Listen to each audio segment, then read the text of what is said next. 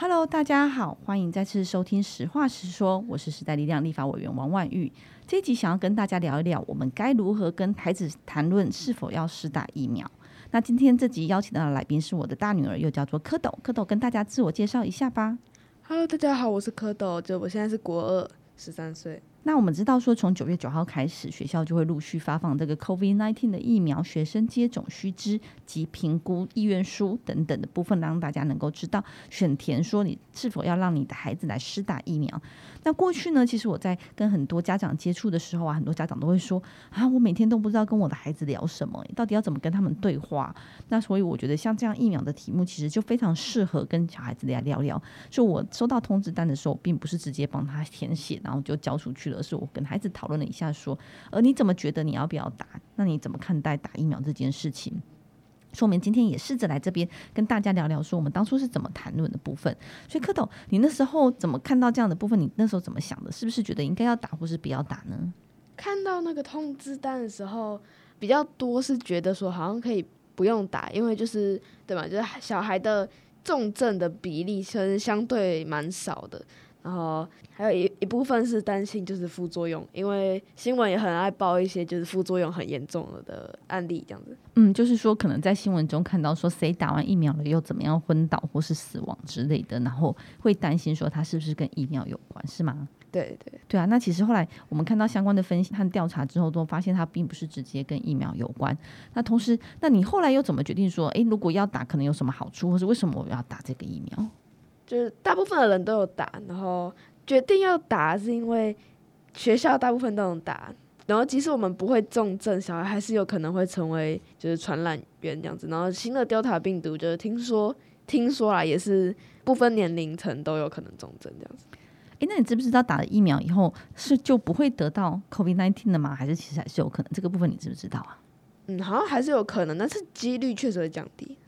嗯，对，没错，你的资讯很正确。那确实，我们有看到一些资讯，就是说，虽然打了有些人，同时有些国家也发现一些确诊的案例，是他即便施打了两剂之后，仍然有可能造成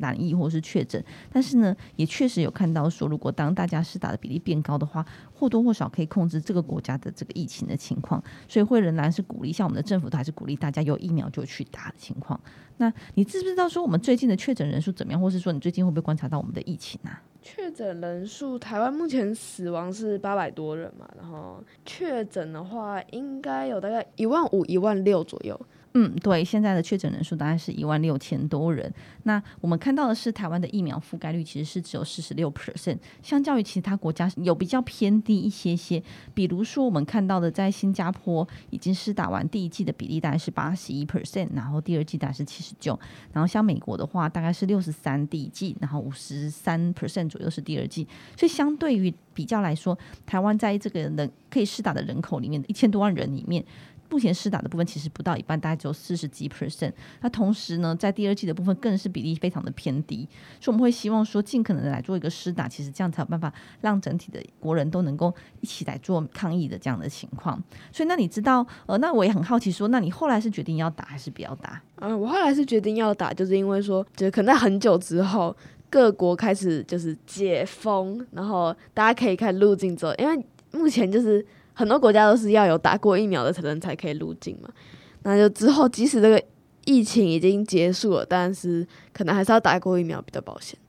嗯，那刚刚其实蝌蚪也有提到说，小孩有可能成为感染源，虽然说他的重症比例可能比较低，那这边也提供了一个数据让大家做一个参考，就是美国的研究显示，成人因为 COVID-19 而变成重症住院治疗的比例大概是二十八点九，就接近三成的部分。那死亡率大概有百分之十三点六，那如果是在十八到二十九话，死亡率大概是一点四。那如果是以年龄层来看到的话，会会非常明显看到是年龄越低的话，死亡率是越低的。那儿童因为 COVID-19 住院的部分大概只有零点二到一点九的比例，嗯，然后相对于来说死亡率只有零到零点零三，也就是千分之三，所以相对比例是很低的。那我想这也是很多家长其实会一直在犹豫的情况，就是说，呃，当我们看到新闻报道，好像有一些人因为打了疫苗之后造成不适，甚至造成死亡。当然后来现在目前的证实都是他本来有他自己的疾病的情况下。所导致的，并不是因为疫苗。那同时也会担心的是，呃，这样的施打的部分，尤其我的小孩子这么小，会不会造成对他有一些严重的影响？但是同时又担心说，如果没有像前阵子这个新北幼儿园有这样子的感染现象发生的时候，我的孩子会不会因此而确诊，甚至影响到整个家庭或者整个社区等等的部分？所以我觉得，当家长在面对这个问题的时候，其实非常的犹豫或非常的焦虑，说到底该不该让孩子打疫苗？那我自己在看待这个部分，就是说，如果我们可以跟孩子聊聊，我觉得这是比较好的。那蝌蚪有没有看待这个部分？诶，你的同学会不会将回家跟家人讨论，还是他们怎么决定是要打疫苗的？我们班大部分的人都有打疫苗，然后都有选择打疫苗。呃，对了，都有选择打疫苗，还没开始，对，还没开始试打，大概十月初左右，就是预计应该会试打掉。嗯，有一些人其实有点犹豫，就有一些人是因为害怕打针，就是不喜欢看到针头啊这样子。有些人是担心副作用，有些人觉得没必要，就是像我之前说的，小孩的重症比例真的蛮少。但后来大部分人都有打的原因，我自己猜，我我还没有问他们，那我自己猜觉得应该是说避免成为感染源，还有 Delta 病毒的原因。那他们的家长会跟他们讨论吗？还是他们其实就直接帮他填写这个单子？这我就不知道。但是我有问过一两个同学，他们听起来是自己填写的。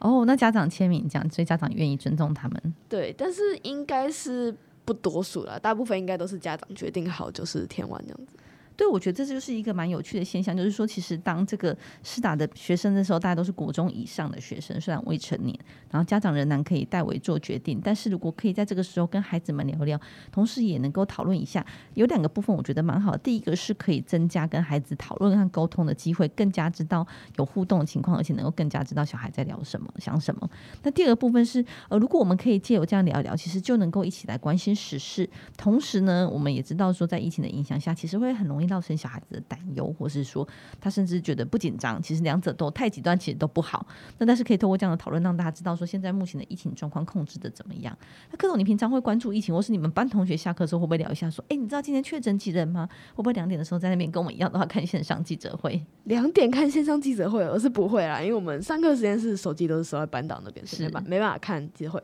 但是有一些老师就是他们会收看，那就是在两点后的。就是下一节课，他们有时候会跟我们说一下，就是那天确诊多少啊，或者是最新的一些疫情的新闻之类的。然后我们班群里面也会有几个人就比较积极一点啊，每天会去查说今天本土确诊几个啊之类的，然后传到我们群组来，大家也会看一下这样子。其实我觉得蛮好的，因为我们以前国中的时候啊，都觉得自己好像只要念书就好，所以其实我个人没有什么在关心时事。那有些老师当然会聊一下下，但是我觉得比例没有现在这么高。那我觉得在这几年的教育的推动，还有在推动这个素养导向之后，我觉得蛮好的是，很多老师其实都蛮会跟你们聊时事的，或是至少让你们有一点粗浅的认识。那同学之前也会关心，我觉得呃，我自己看待教育这个部分，会希望说孩子跟这个世界，或是你身处的这个社会是有感的，会比较好。因为我们其实都是人，靠人与人的连接，人与环境的连接，都是带动你愿意做更多事的一个动能。所以我觉得我刚刚提到说，不论是家长能够跟小孩子一起聊聊疫情也好，疫苗也好，或是任何的话题，我觉得都蛮好的。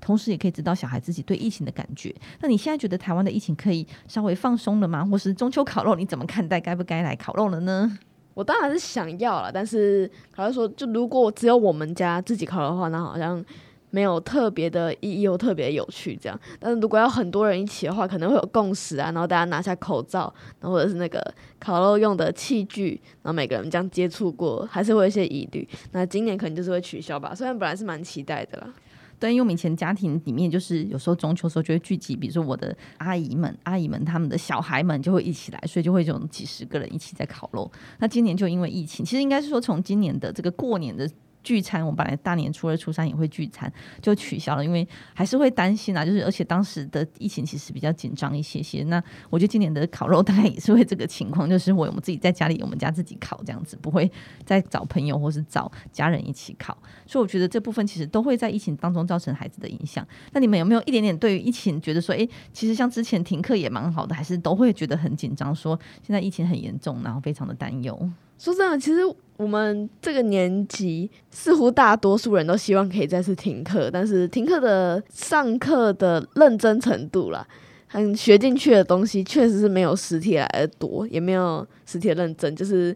像那天主任在招周会的时候，也有问大家说，有没有人是疫情期间都很认真上课，从来没有开过分页啊，或者是手边拿起的其他东西玩啊，没有边开电脑边用手机。然后我们这个年纪没有半个人举手。哎，所以好书是可能显示大家都非常诚实，没有人为了这样假装变成好学生举手这样子。是，对，我觉得疫情期间其实确实有这样的影响，但是我觉得在上一次的这个停课期间啊，其实有让很多学校开始比较认真面对这个问题。比如说我们家比较小的小孩弟弟，他们学校就在准备说，万一万一，尤其前阵子这个 Delta 病情的。幼儿园的情况等等的部分，会让学校觉得说，真的应该要在这个学期开始之前，就好好的来准备线上课程，包括分流啊，包括说如何能够同时实体又同时线上的部分。我觉得现在我有感受到，在比较低的年纪开始，学校其实都有在努力在往这方面做准备。那我觉得，呃，还是希望能够乐观看待疫情。我们当然是希望趋缓。那但是同时，如果我们有办法推动这样的数位教育，或是让大家更准备好往数位的时代发展的话，我其实其实也蛮好的。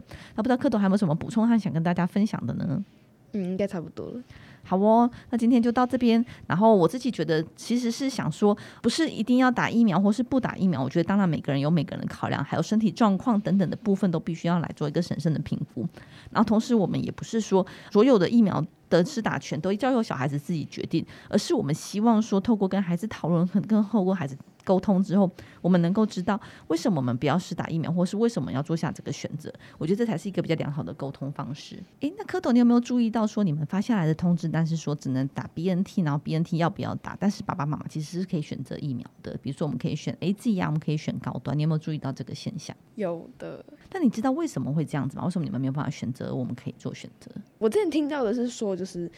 因为现在疫苗都只有紧急认证嘛，还没有就是正式二期、三期这样。那 BNT 应该是目前唯一就是十八岁以下可以施打的疫苗，所以我们就只有这个可以选择是或否这样子，其他的还没有算是认证过吧。对，现在其实大部分的疫苗都大部分都是走紧急授权，也是所谓的 EUA。那台湾当然世界各国有非常多种不同的疫苗，那以目前现在台湾有取得进到国内的。部分只有在 BNT 是可以试打十二岁以上，其他都是必须要十八岁以上。所以在台湾十八岁以上的成年人就可以选择你要打哪一种疫苗，但是孩子们只有 BNT。好，那今天的时间差不多了，主要就是想跟大家说说，如果透过我们很多的机会，都可以跟孩子互动，听听他的想法，听听他的担忧，或许你会觉得说，哎，其实我的孩子长大了也，或者是说，哎，或许我跟孩子在这个讨论的过程中，能够让大家彼此更为了解，我觉得都是很棒的部分。那今天的节目就到这边喽，拜拜，拜拜。